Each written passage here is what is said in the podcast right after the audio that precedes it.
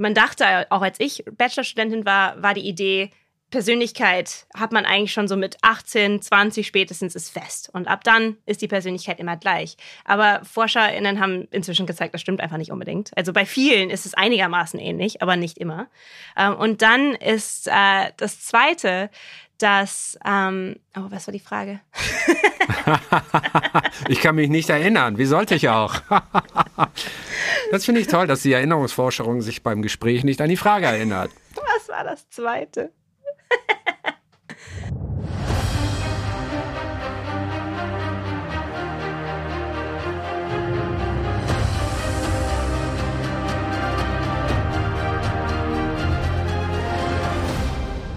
Hallo, hier ist Terra X, der Podcast. Und ich bin Dirk Steffens. Und ich warne jetzt schon mal vor. Also, diese Folge, die könnte bei euch kleinere oder vielleicht sogar mittlere Existenzkrisen auslösen. Denn wer heute zuhört, muss eigentlich an sich selbst zweifeln. Diesmal geht es nämlich um nichts Geringeres als die Grundlage unserer Identität, also Erinnerungen, unsere Erlebnisse, unsere Erfahrungen. Sie machen uns ja zu den Menschen, die wir sind. Und nicht nur das, sie sind außerdem die Grundlage für all unsere Entscheidungen in der Zukunft. Viele von uns vertrauen unseren Erinnerungen, also wir alle eigentlich. Wir sind uns sicher, dass das, was uns unser Gehirn präsentiert, im Großen und Ganzen auch stimmt. Aber das stimmt eben nicht. Viele unserer Gewissheiten sind nichts anderes als Fake-Erinnerungen. Die Realität war gar nicht so, wie wir uns an sie erinnern. Und da spreche ich jetzt nicht nur von Kleinigkeiten, die uns vielleicht entfallen sind, ob das Hemd jetzt rot oder rosa war oder sowas, wer die Spülmaschine angemacht hat oder wie ganz genau der Wortlaut war im Gespräch. Ich meine, wir haben Fake-Erinnerungen an richtig große Informationen, an Kerninformationen. Auch die sind manchmal komplett falsch. Und darüber spreche ich mit meinem heutigen Gast. Hallo Julia, schön, dass du da bist. Hallo. Julia Shaw ist eine deutsch-kanadische Rechtspsychologin und Autorin. Noch an der Uni hat sie mal eine Untersuchung durchgeführt, bei der sie Menschen falsche Erinnerungen eingepflanzt hat. Seitdem hat sie sich ausgiebig damit beschäftigt, wie sich unsere Erinnerungen von selbst verändern, verändern lassen und warum das alles überhaupt passiert. Ich meine, wir haben alle Probleme, uns an Sachen zu erinnern, äh, manchmal. Aber für mich ging es eher darum, Realität zu verstehen. Also, also wie kann es sein, dass ein Mensch sagt, das ist so passiert und ein anderer Mensch sagt, was ganz anderes. Und vor allem in der Rechtspsychologie ist es ja der Fall, dass es dann ganz wichtig ist, diese zu unterscheiden. Also was ist hier wirklich passiert, so sehr wie möglich. Es ist ganz wichtig. Julia sagt, unsere Erinnerungen, die sind alles andere als sicher. Unser Gehirn täuscht und manipuliert uns andauernd. Wir dürfen also nicht alles glauben, woran wir uns erinnern. Wir machen uns jetzt also mal gemeinsam auf die Suche nach Antworten. Warum können wir unseren Erinnerungen so schlecht vertrauen? Und dabei interessiert uns, wie Erinnerungen überhaupt entstehen und ob wir Einfluss auf das haben, woran wir uns erinnern. Bist du heute schon über eine eigene Erinnerungsverzerrung gestolpert? Ist dir schon irgendwas aufgefallen? Nein, aber gestern. Was ist dir gestern passiert? Äh, gestern hat mich eine Kollegin so ein paar autobiografische Fragen gefragt. Ähm, also so wie mein Leben war als Kind etc. Und ich sage da ganz oft, also das ist die Familiengeschichte, die so erzählt wird, aber ich bin mir nicht sicher oder ich kann mich da nicht wirklich dran erinnern. Also da bin ich auch sehr aufmerksam ähm, und ich, da, das hat sie auch bemerkt. So ein bisschen, äh, du bist ja sehr unsicher, was deine eigenen Erinnerungen angeht. Aber, da, aber das ist ja, das geht doch jedem von uns so. Also viele Kindheitserinnerungen, insbesondere aus der früheren Kindheit, wenn man mal ganz ehrlich ist ne, und sich fragt, ist das eigentlich meine Erinnerung oder hat man mir das erzählt oder habe ich irgendein Foto in einem alten Album gesehen und das da rein interpretiert, kann man gar nicht unterscheiden selbst, oder? Genau, also meistens kann man das nicht unterscheiden. Aber auch dann, also die Geschichte über meine Autobiografie, da ging es um Universitätsanfang. Also das ist gar nicht frühe Kindheit. Aber auch da, ich meine, das ist jetzt schon lang genug her. Das ist, es gibt die Geschichte, die erzählt wird, warum ich Psychologie studiert habe. Meine Mutter hat da so einen Moment, wo ich mit meinem Großvater mich wohl zurückgezogen habe. Und da haben wir halt lange besprochen, ob ich jetzt Kunst studiere oder Psychologie. Und das erzählt sie so total, ja, und dann kamt ihr raus, seid ihr rausgekommen und dann war das ganz klar und dann warst du schon angemeldet an der Uni. Ich kann mich da nicht dran erinnern. Aber sie erzählt diese Geschichte so voller Emotionen. Es, irgendwie muss sie passiert sein. Mein Großvater hat mir vor kurzem erzählt, er kann sich da auch nicht dran erinnern. Also es kann sein, dass meine Mutter uns beiden eine falsche Erinnerung eingepflanzt hat. Und wir merken, dieses Thema, das geht jetzt wirklich an die Substanz unserer Identität. Und zwar auch für Julia selbst. Und ganz egal, ob die Erinnerungen ihrer Mutter über die Entscheidung fürs Psychologiestudium jetzt stimmen oder nicht. So ein paar biografische Kernfakten zu Julia Shaw gibt es, die sind unbestreitbar. Immerhin. Also, Dr. Julia Shaw ist 35 Jahre alt und lebt in London. Ihr Buch Das trügerische Gedächtnis ist in 20 Sprachen erschienen und ein Bestseller. Und in ihrem Buch zeigt sie auf, warum viele unserer Erinnerungen kein echtes Abbild unserer Vergangenheit sind und warum wir uns nicht unbedingt auf sie verlassen können. Und dass unserem Gehirn nicht nur ständig Fehler unterlaufen beim Abspeichern und Abrufen von Erinnerungen, sondern dass sich unser Gedächtnis sogar absichtlich manipulieren lässt. Julia ist eine der bekanntesten Expertinnen in Sachen Erinnerung. 2018 ist dann ihr zweites Buch erschienen, Böse, die Psychologie unserer Abgründe. Da wird's dann richtig finster. Und passend dazu macht sie mit der Sängerin und Songwriterin Jazzy Good einen Podcast namens Böse. Also das Wort böse benutze ich auch immer in Anführungszeichen. Es geht eigentlich darum, Menschen zu verstehen und absichtlich sie nicht zu entmenschlichen. Also sobald wir das Wort böse benutzen, entmenschlichen wir ja meistens andere. Und das möchte ich gerne so, so weit wie möglich vermeiden. Und dementsprechend interessiere ich mich halt für die Psychologie des Bösen, weil die Frage ist, warum benutzen wir dieses Etikett? Für wen benutzen wir dieses Etikett? Und können wir andere äh, Gründe aufbringen oder verstehen, warum Menschen und auch wir selber zu schlechten oder ähm, abartigen Sachen fähig sind. Und welche Rolle spielen dabei die Erinnerungen, mit denen du dich so intensiv beschäftigt hast?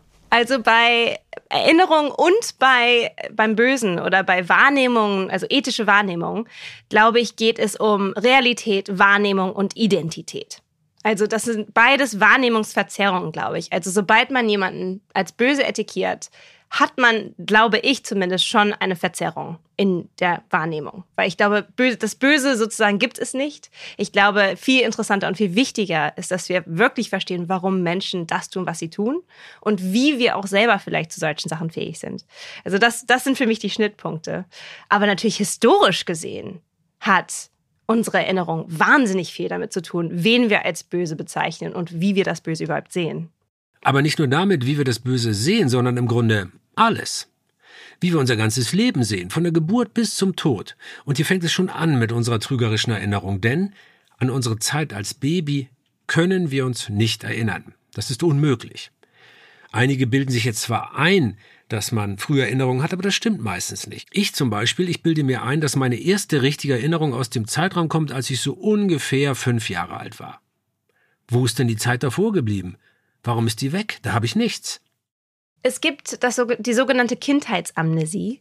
Und das ist, sind die Jahre in der frühen Kindheit vor allem, wo man sich nicht wirklich an autobiografische Erinnerungen ähm, erinnern kann, also wo man sie einfach nicht speichert. Und physiologisch gesagt, das Gehirn, wenn wir als Babys in die Welt kommen, ist viel kleiner, als es später wird. Also es wächst natürlich auch physisch das Gehirn. Und dazu kommt, dass wir die Struktur der Welt so ein bisschen verstehen müssen, bevor Gedanken Sinn machen, die wir dann als Erwachsene wollen oder brauchen. Also wir wissen ja als Babys nicht, was wichtig ist. Und dementsprechend diese, diese Kombination, dass das Gehirn einfach noch sehr klein ist und noch nicht so richtig funktionsfähig ist und dass wir die Welt noch nicht so richtig verstehen, das führt dazu, dass wir vor allem in den ersten paar Jahren eigentlich gar keine Erinnerung speichern, die man später abrufen kann. Und was faszinierend ist, ist, dass trotzdem ganz viele Menschen glauben, sie haben Erinnerungen aus diesen Jahren. Also auch Woher von der eigenen das? Geburt. Woher kommt? Von der Geburt? Es gibt ganz viele Menschen, die glauben, sie können, sie können sich an ihre eigene Geburt erinnern. Also die bilden sich ein, man hätte so dieser, dieser, dieser Blick aus dem Geburtskanal raus und da hinten kommt das Licht und hallo, da bin ich. Das ist tatsächlich eine Erinnerung, die Menschen sich häufig einbilden. Genau, also das ist das, und da muss immer vorsichtig sein, weil ich glaube, das kann äh, sich anhören wie eine Lüge oder, und darum geht's ja nicht. Es geht eher, eher darum, dass wir halt wahnsinnig kreativ sind und man kann sich vorstellen, wie es hätte sein können, so eine Geburt.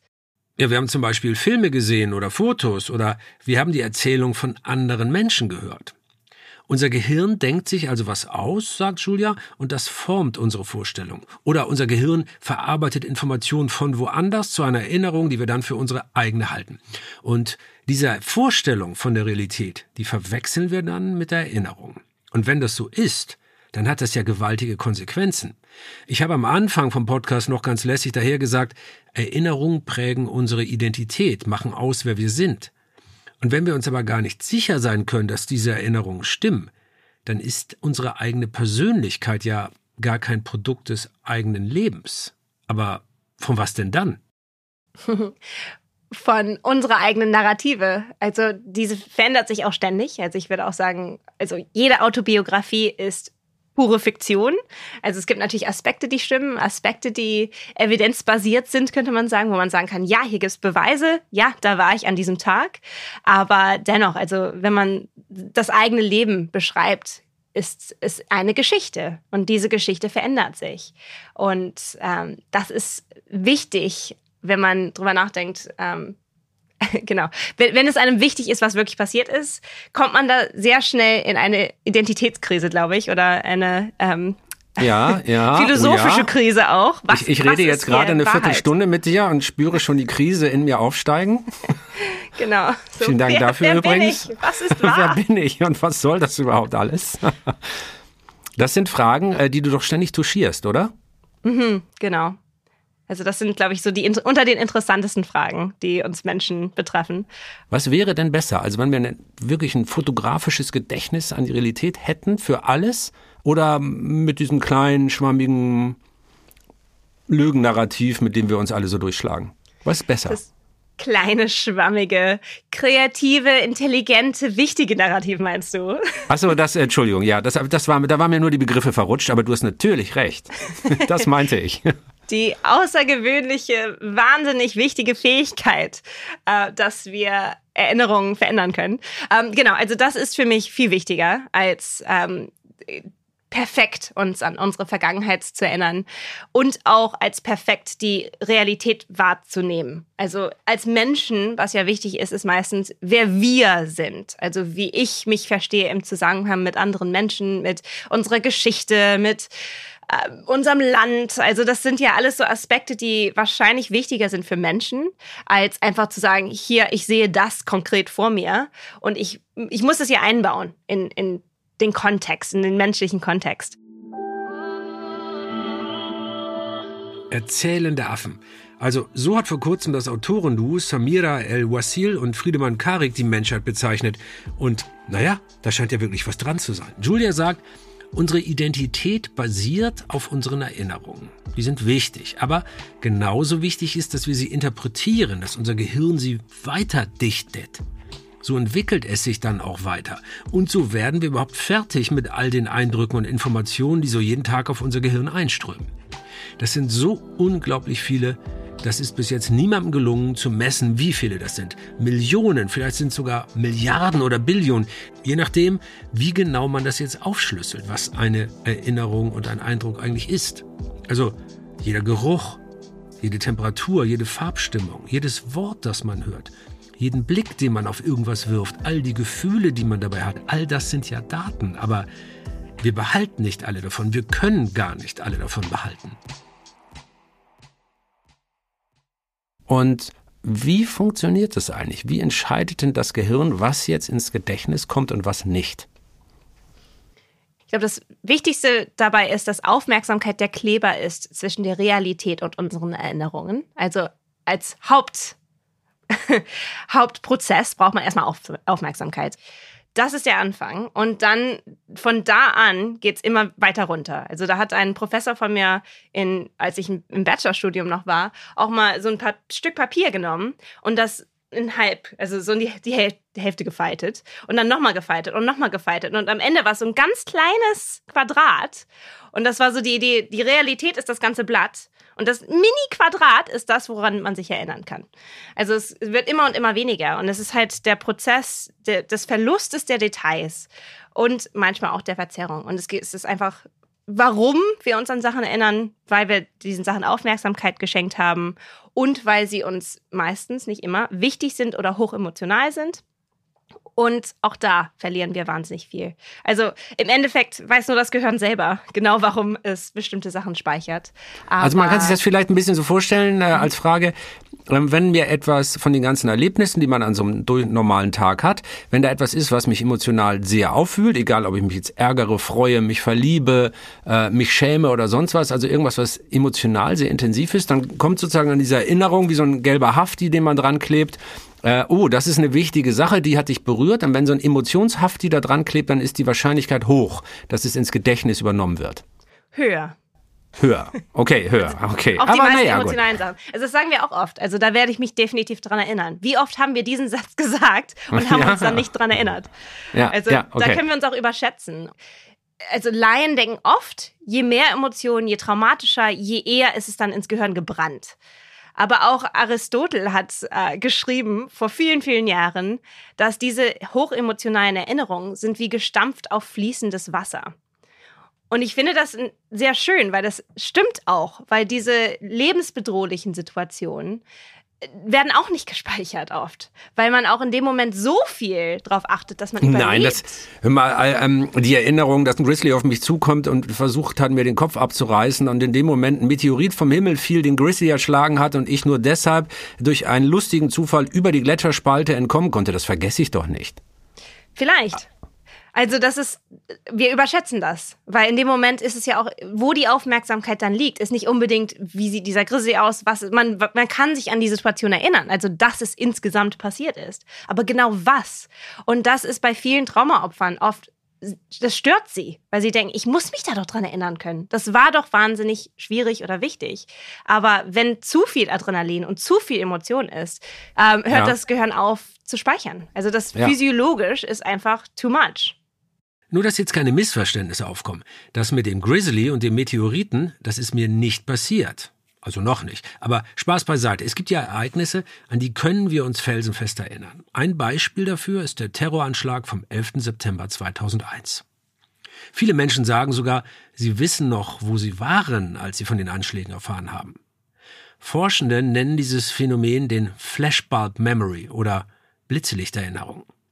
Eine lebendige, langanhaltende Erinnerung an ein überraschendes oder schockierendes Ereignis und eben auch an die Umstände, als man diese Nachricht erhalten hat, wo man war, wie man sich gefühlt hat, was gerade drumherum passiert ist.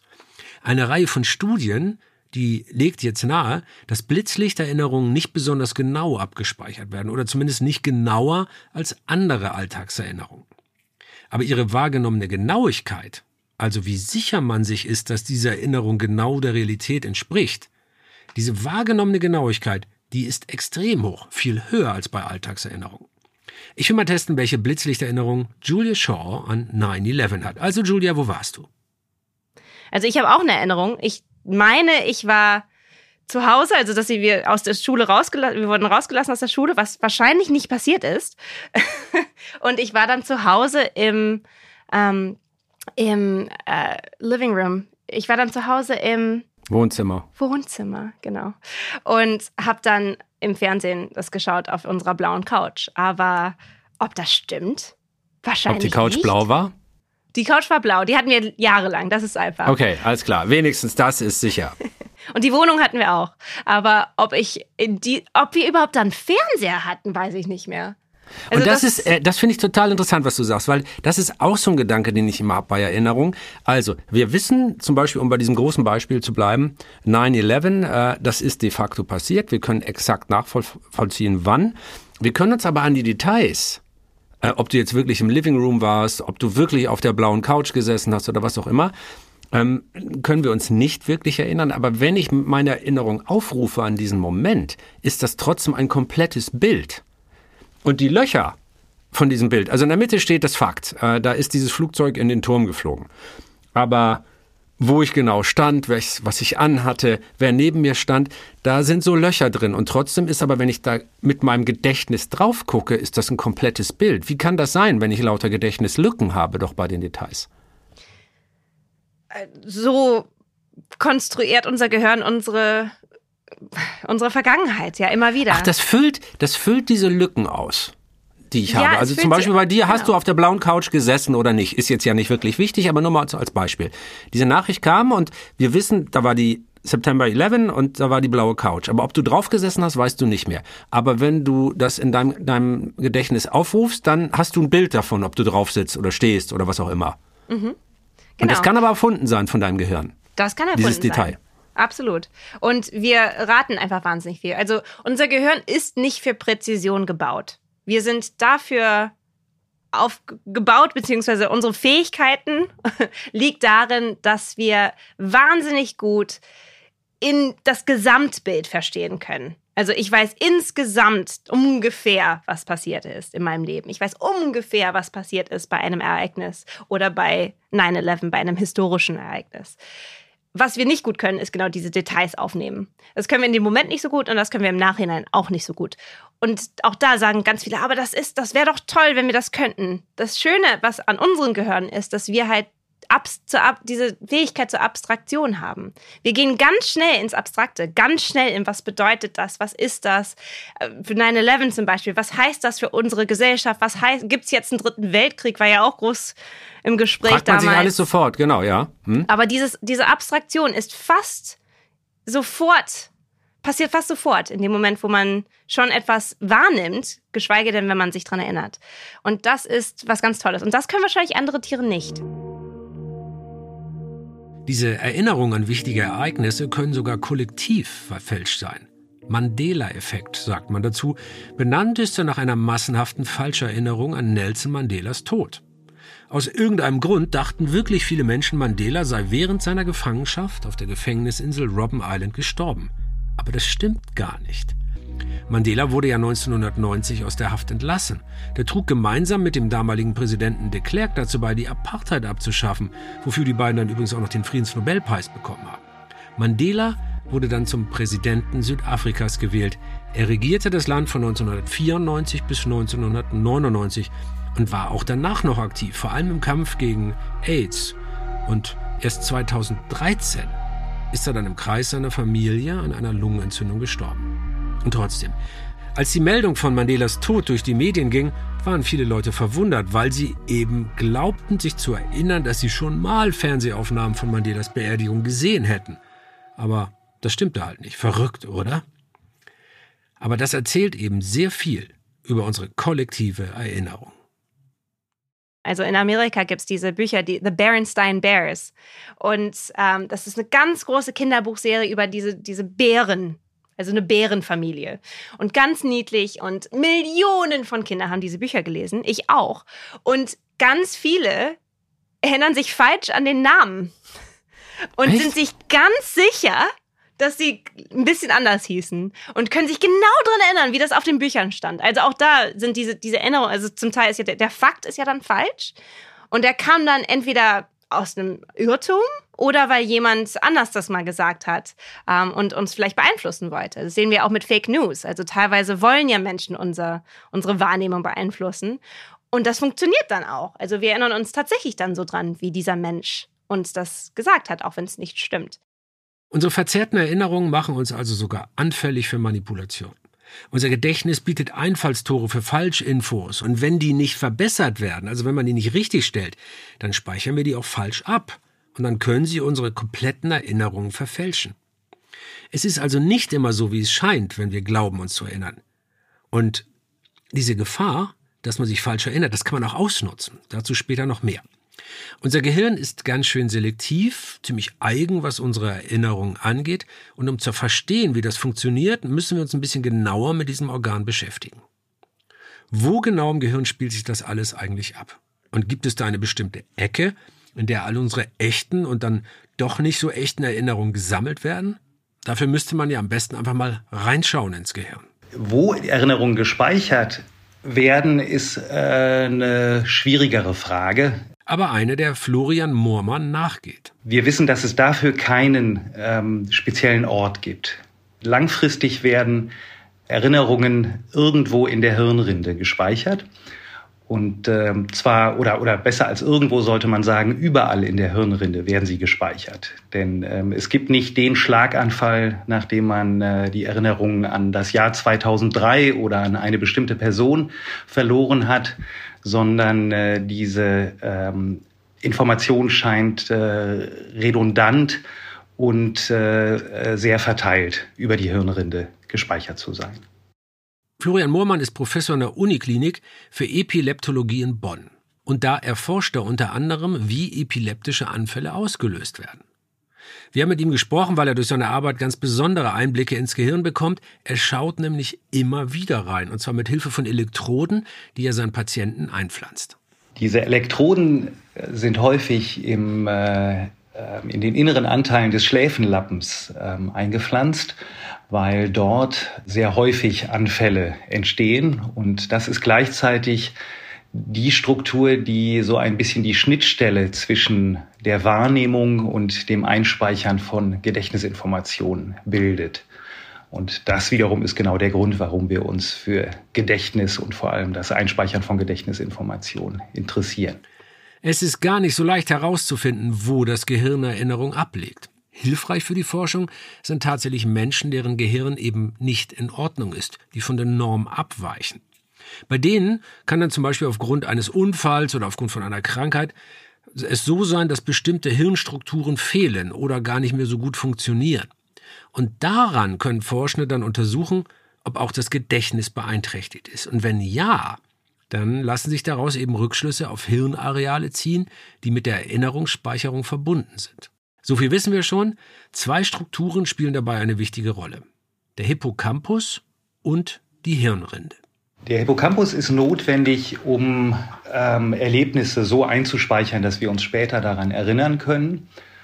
Und äh, im Moment geht man davon aus, dass äh, Erlebtes für eine bestimmte Zeit, wie lange die genau ist, äh, ist nicht ganz klar, aber man geht von einigen Wochen aus, ähm, so lange ist diese Information im Hippocampus gespeichert und dann wird sie mit der Zeit auf die Hirnrinde überspielt und äh, kann danach unabhängig vom Hippocampus abgerufen werden.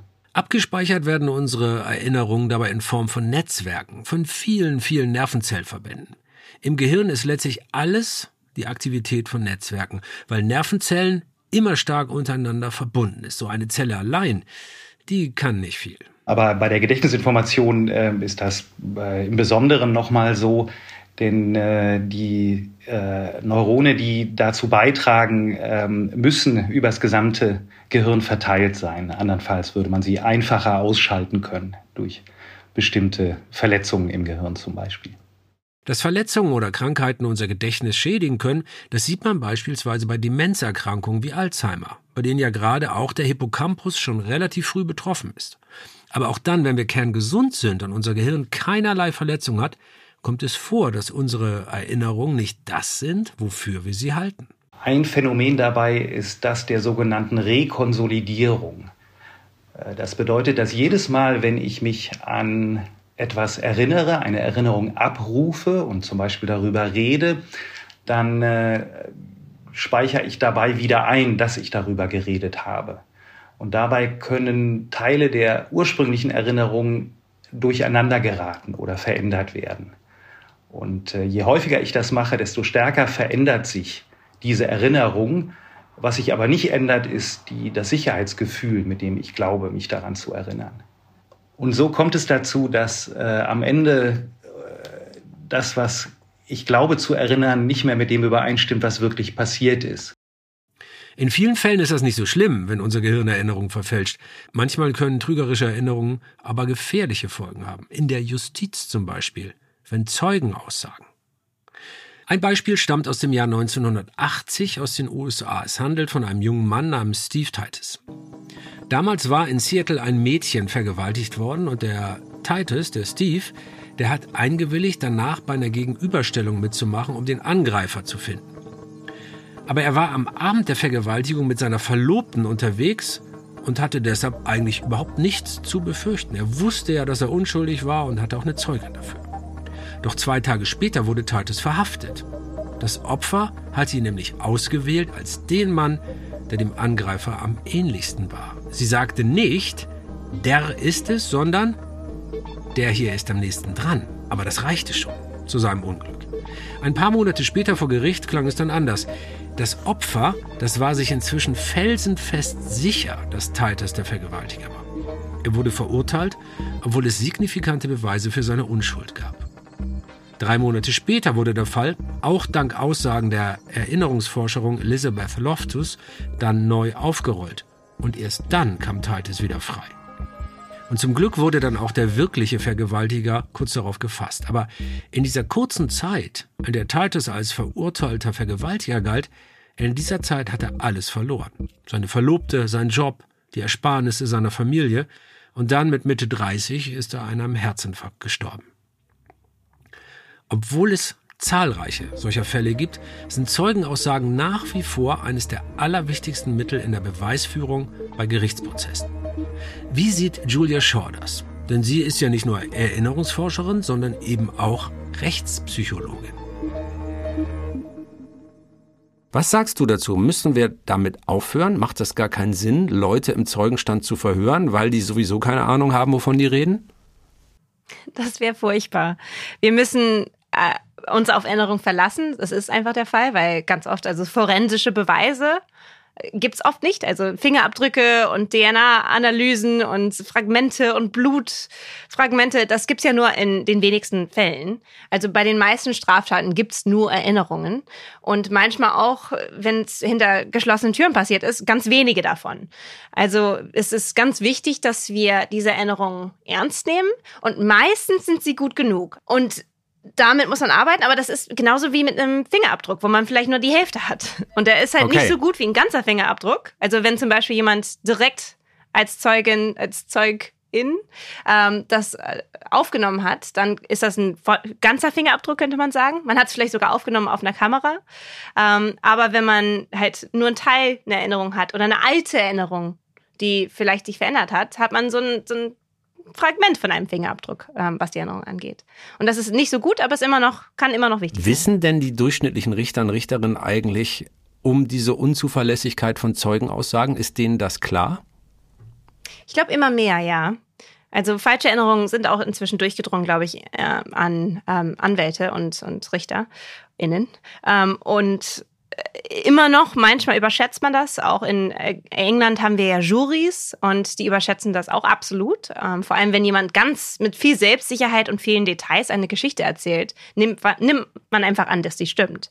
Und das ist einfach nicht unbedingt der Fall. Also das ist das Wichtige ist, dass wir einfach immer wieder sagen, okay, es kann sein, dass diese Geschichte komplett richtig ist, aber es kann auch nicht sein. Also einfach, dass man immer ein bisschen denkt, okay, wenn jetzt nicht alle Aspekte davon stimmen zum Beispiel, ist es trotzdem ein gutes Beweisstück oder ist es trotzdem wichtig oder wie hätte es beeinflusst werden können und können wir es trotzdem gebrauchen. Also, dass wir es nicht als Fakten erzählen wahrnehmen, sondern als eine Geschichte. Und die muss dann von äh, Rechtspsychologin oder überhaupt von der Kriminalpsychologie auch noch eingeordnet werden. Also wir dürfen nicht einfach sagen, okay, äh, äh, drei Leute sagen, sie war es, sie war es und jetzt stecken wir in den Knast, schuldig. So einfach ist es nicht oft ist es so einfach. Und es gibt, muss einen Grund geben, warum man das hinterfragt. Und, äh, aber das Wichtige ist, dass wenn es vor allem historische Erinnerungen gibt, die zum Beispiel vor 20 Jahren erlebt worden sind, angeblich, ähm, dass man da vielleicht eine Psychologe, eine Erinnerungsexpertin fragt, könnte es hier zu Fehlern kommen und wenn ja, was für Fehler. Aber meistens benutzt man uns ja nicht. Meistens denkt man, man kann das selber. Und das ist manchmal richtig und manchmal nicht. Und es wird vor allem dann schwierig, wenn Erinnerungen manipuliert worden sind. Ob nun bewusst oder unbewusst, ist ja egal, sie sind falsch. Wie einfach es ist, Erinnerungen zu manipulieren, die Erinnerung anderer Menschen zu manipulieren, das weiß Julia Shaw aus erster Hand. Sie hat nämlich selbst Probanden im Rahmen ihrer wissenschaftlichen Arbeit Erinnerungen eingepflanzt. Und zwar welche, die sie sich ausgedacht hat, also die ihre Probanden gar nicht erlebt hatten. Warum hast du das gemacht und wie funktioniert das? Ich habe Menschen äh, falsche Erinnerungen eingepflanzt über Straftaten, die nie passiert sind und die sie selber natürlich dementsprechend auch nicht begangen haben. Und der Grund dafür war, also es waren Universitätsstudenten, das ist ein paar Jahre her. Und der Grund dafür war, ich wollte zeigen, wie oder ob, weil es war auch eine Frage, eine akademische Frage damals noch, ähm, ob und wie man durch Suggestion und leitende Fragen und falsche Informationen Menschen einreden kann, sie hätten etwas getan, das nie passiert ist wo sie sich dann auch dran erinnern und wo sie ein falsches Geständnis ablegen. Also wie können wir alles falsch machen, sozusagen, in einem Interview, wo wir jemanden befragen, um ihn dabei dann etwas einzupflanzen, anstatt etwas rauszuholen. Und auch das ist ja jetzt kein, keine abgedrehte Wissenschaft, sondern man hat so oft gehört, dass Menschen ihr Geständnis widerrufen haben und dann rauskam, dass sie von der Polizei auf eine Art und Weise befragt worden sind, die dazu geführt haben, dass sie ein Geständnis abgelegt haben, das gar nicht der Wahrheit entsprach. Also wir sind richtig. hier richtig im, im, im Zentrum der Wahrheitsfindung. Richtig. Und wir sind auch vor allem darin, wie der Prozess selber, also wie ein Polizist oder eine Polizistin zum Beispiel durch die eigene Befragung dazu führen kann, dass ein Zeuge oder eine Zeugin ähm, sich falsch erinnert oder etwas äh, verändert in der Erinnerung oder in der Geschichte, vielleicht auch was Wichtiges, das dann dazu führen kann, dass ähm, genau, dass vielleicht ein unschuldiger Mensch zum Beispiel ins Gefängnis kommt. Was konntest du den Leuten so einpflanzen, einreden für falsche, äh, ein schlechtes Gewissen, für etwas, was sie nie getan haben? Hast du ein Beispiel? War nicht nur ein schlechtes Gewissen. Also sie hatten multisensorische Erinnerungen. Also im Durchschnitt hatten sie ungefähr 70 Details nach drei Sitzungen, also drei Interviews, wo es auch dann um Vorstellungen ging. Also mach deine Augen zu, stell dir vor, du bist 14 Jahre alt ähm, und du hast jemanden attackiert mit einer Waffe. Das, das sind so die Vorstellungsübungen. Und wenn man das oft genug macht und jemanden vor sich hat, der sagt, nein, aber deine Eltern, ich habe ganz klare Informationen, dass das passiert ist. Ich habe auch, ich weiß auch genau, was da passiert ist. Du musst dich da nur dran erinnern. Dann ähm, ist man motiviert zu denken, ach, aber da will ich mich jetzt auch dran erinnern. Das ist doch was ganz Schwieriges, was Emotionales. Und wenn dann eine nette Forscherin einem gegenüber sitzt und sagt, ich kann dir dabei helfen, natürlich sagt man, ich habe es auch immer als Frage gestellt, soll ich dir dabei helfen? Möchtest du, dass ich dir dabei helfe? haben alle ja gesagt.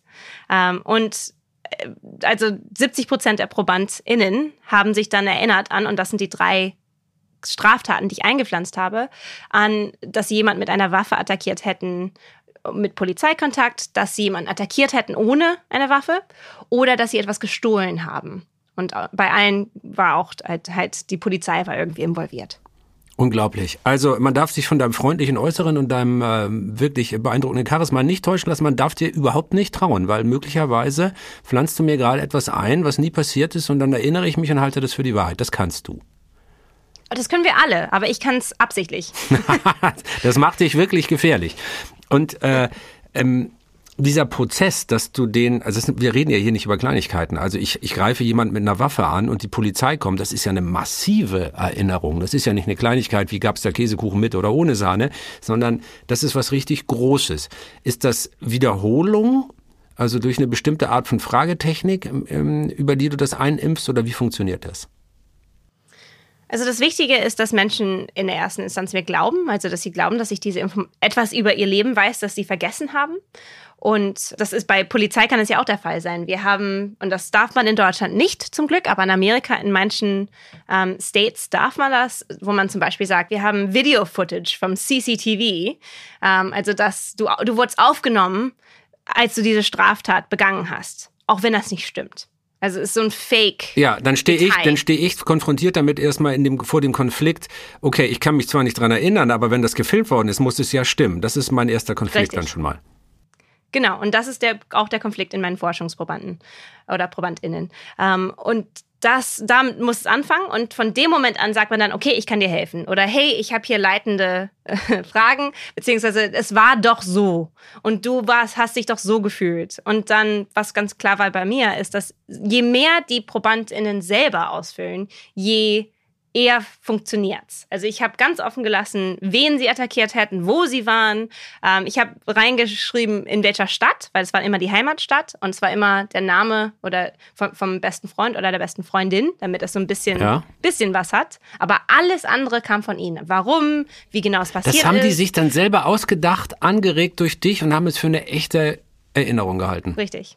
Weil ich dann da saß und gesagt habe, ja, genau so ja, das war's. Genau das haben deine Eltern gesagt. Und dann fühlt man sich motiviert, denkt man, ja, okay, ich komme da langsam ran. Und am Ende denkt man, ich hab's, ich hab's gefunden, diese Erinnerung. Dass uns falsche Erinnerungen eingepflanzt werden können, das passiert nicht nur in Experimenten wie dem von Julia. Auch in der Psychotherapie kann sowas eine Rolle spielen. In der Regel passiert es dort nicht bewusst, aber es gibt Berichte von Menschen, die Therapiesitzungen mit manipulierten Erinnerungen verlassen haben bei schlechten TherapeutInnen kann es auch dazu kommen, dass sie unabsichtlich diesen Prozess einschlagen und dass sie selber Menschen sch schreckliche Dinge einpflanzen. Weil auch in therapeutischen Situationen will man ja vielleicht man will ja einen Grund haben, warum man da sitzt, warum man vielleicht Angststörungen zum Beispiel hat. Und man sucht nach diesem Grund. Und wenn eine Therapeutin oder ein Therapeut dann sagt, hey, wir versuchen mal diese Vorstellungsübungen, da kann es dann auch dazu kommen, dass man sich langsam an etwas in Anführungszeichen erinnert, das aber nicht wirklich passiert ist. Und dass man dann sagt, ach, deshalb war das, weil ich irgendwas Schreckliches in der Kindheit erlebt habe zum Beispiel. Ist es nicht also gefährlich? Also, also auch eine, eine ethische Frage, sowas zu tun, a, das, äh, gut, du hast es jetzt im Rahmen eines Forschungsprojektes gemacht, da darf man sich darauf verlassen, äh, ähm, dass, das, dass das natürlich keine negativen Auswirkungen für die Betroffenen hat und ihr das wahrscheinlich auch wieder gelöscht habt nachher. Aber ist sowas auch in der Massenpsychologie möglich? Also ähm, kann man auch da Menschen beeinflussen? Das hätte ja dann politisch und gesellschaftlich ein riesiges Gefahrenpotenzial. Wird, passiert ständig. Auch da kann man, ich meine, Propaganda insgesamt ist ja so, der, der Zweck von Propaganda ist ja oft, dass wir Menschen beeinflussen und auch ihre Wahrnehmung und ihre Realität und dadurch auch ihre Erinnerung beeinflussen. Also wir debattieren ja schon seit langer Zeit immer wieder über den Effekt von Fake News, also von Falschmeldungen aus unseriösen Quellen. Und was Julia sagt, heißt ja, da müssen wir eigentlich noch vorsichtiger werden und uns und unsere Erinnerungen auch immer wieder selbst hinterfragen, denn sonst können wir Gefahr laufen, manipuliert zu werden und auch gefährlicher Propaganda aufzusitzen. Es ist ja eine gruselige Vorstellung, aber es gibt eben auch eine gute Nachricht. Tatsächlich lassen sich falsche Erinnerungen korrigieren, wenn man die richtigen Infos zur Hand hat. Forschende von der Fernuni in Hagen, die haben in einer Studie falsche Erinnerungen wieder rückgängig gemacht, die sie selbst vorher eingepflanzt hatten. Einer kleinen Gruppe von Versuchspersonen wurde mittels Suggestion, also zum Beispiel durch wiederholtes Nachfragen, wurden diesen Leuten unechte Kindheitserinnerungen eingepflanzt. Dabei handelte es sich zwar um negative, aber eben nicht traumatisierende Erinnerungen. Und im zweiten Teil der Studie wurden die Erinnerungen mittels Quellenmonitoring wieder gelöscht. Also die Versuchspersonen sollten nochmal überlegen, ob sie wirklich selbst die Quelle ihrer Erinnerung sind oder nicht vielleicht doch nur ein Foto oder die Erzählung eines Verwandten. Die Probanden und Probandinnen wurden außerdem darüber aufgeklärt, was die Forschung über falsche Erinnerungen weiß. Und es wurde ihnen erzählt, dass wiederholtes Abrufen von Kindheitserinnerungen gelegentlich dazu führen kann, dass man sich an etwas erinnert, das gar nicht stattgefunden hat. Und danach wurden die Versuchspersonen gebeten, ihre Erinnerungen nochmal durchzugehen und sich zu melden, sollte ihnen zufällig auch eine ihrer Erinnerungen falsch vorkommen. Und dann haben sich eben doch die meisten gemeldet. Und am Ende wurden alle aufgeklärt, worum es in der Studie wirklich ging. Niemand musste jetzt weiter mit seinen falschen Erinnerungen umlaufen.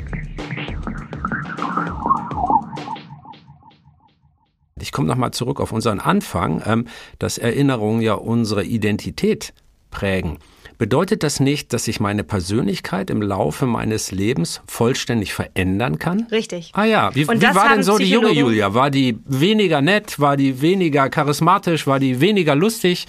Äh, nein, das ist natürlich, so simpel ist natürlich nicht, aber es kann tatsächlich sein, dass ein Mensch, sagen wir mal, wenn 20 Jahre Biografie dazwischen liegen, wirklich einen anderen Charakter hat dadurch? Ja, also es gibt immer noch Grundaspekte des Gehirns, die wahrscheinlich einigermaßen gleich bleiben. Also zum Beispiel die Kapazität, starke Emotionen zu fühlen oder nicht. Das bleibt einigermaßen. Ich meine, das kann sich auch verändern.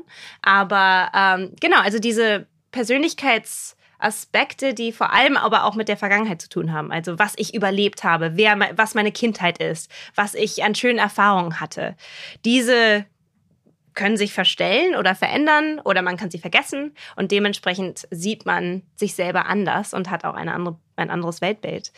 Ähm, das ist, es ist super spannend, also wie wir uns jedes Mal dann auch wieder neu aufbauen. Je, jeden Tag hat man ein frisches Gehirn, jeden Tag ist man ein neues Ich, jeden Tag ähm, kann man dementsprechend auch würde ich sagen, damit ein bisschen spielen. Das ist ja auch sehr ermutigend, weil es ja heißt, dass wir nicht Opfer einfach sozusagen des biochemischen Cocktails sind, den, äh, ähm, den die Evolution jetzt in unseren Kopf gesetzt hat, sondern wir verändern uns und wir können uns vielleicht sogar selbst verändern mit so ein bisschen das alles ein bisschen natschen und pushen und äh, vielleicht bessere Menschen werden?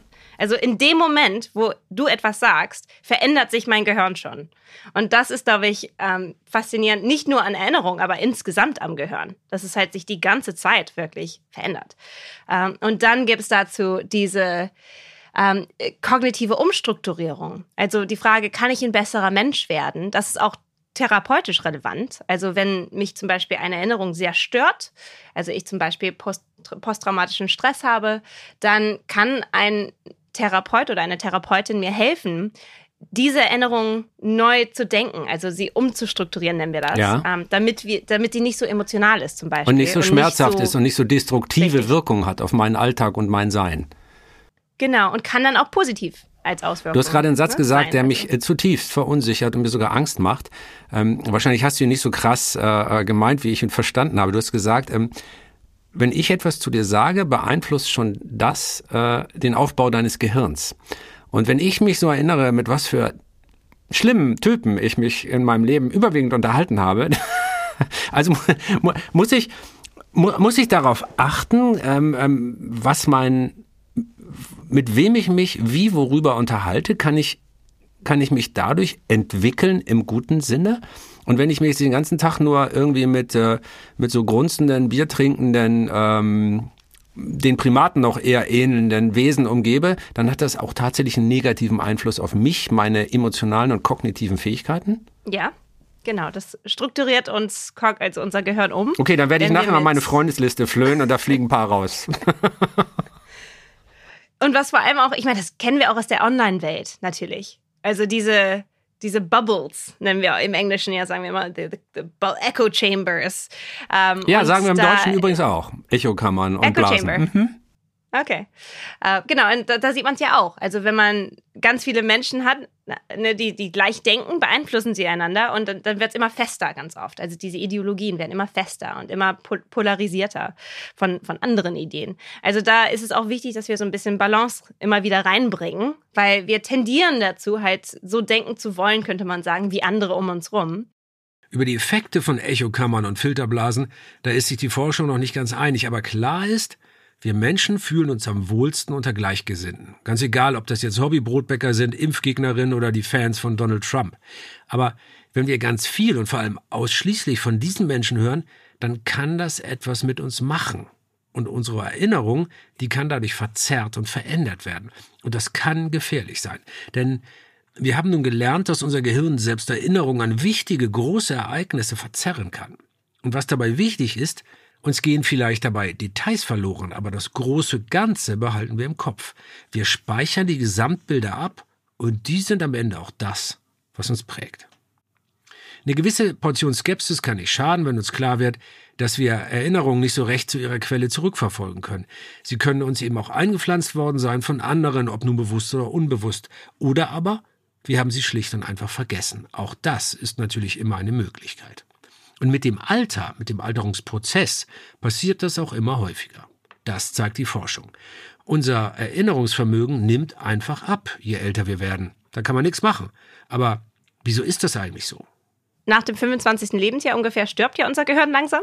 Das ist auch immer so, ein, so, mm, so eine Idee, dafür. wo man denkt, oh, ja. ja, bitte, bitte. Ähm, neben der existenziellen Krise und genau meiner meiner Persönlichkeitsstörung, die ich aus diesem Gespräch mitnehmen werde. Also warum kann ich mich mit zunehmendem Alter schlechter erinnern? Zum Teil, weil das Gehirn äh, stirbt, also Gehirnzellen sterben auch. Aber es kommt darauf an, wie man lebt. Also da gibt es auch unterschiedliche Arten der Intelligenz, die dazu beifügen, wie man sich erinnern kann. Und zum Beispiel diese Flexibilität, gleichzeitig ganz viele Sachen ähm, im Gehirn zu haben. Also ganz viele, ähm, zum Beispiel Kopfrechnen könnte man sogar sagen. Kopfrechnen wird meistens, weil man da gleichzeitig im Kopf, also ohne dass man was aufschreibt, ähm, muss man ganz viele Nummern haben.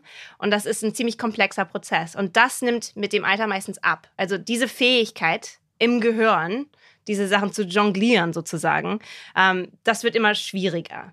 Aber wir wissen mehr Fakten. Das heißt, das kann helfen, diese Sachen, die man jongliert, die vielleicht, wenn wir anfangen zum Beispiel und gerade etwas lernen, sind ganz viele komplexe Begriffe in Psychologie zum Beispiel, ganz viele neue Begriffe und Ideen und das ist alles frisch und fühlt sich an wie ganz viele unterschiedliche Bälle, die man gleichzeitig in die Luft werfen muss. Später sagt man vielleicht, ach, das ist alles das autobiografische Gedächtnis. Das ist also ein Ball nur.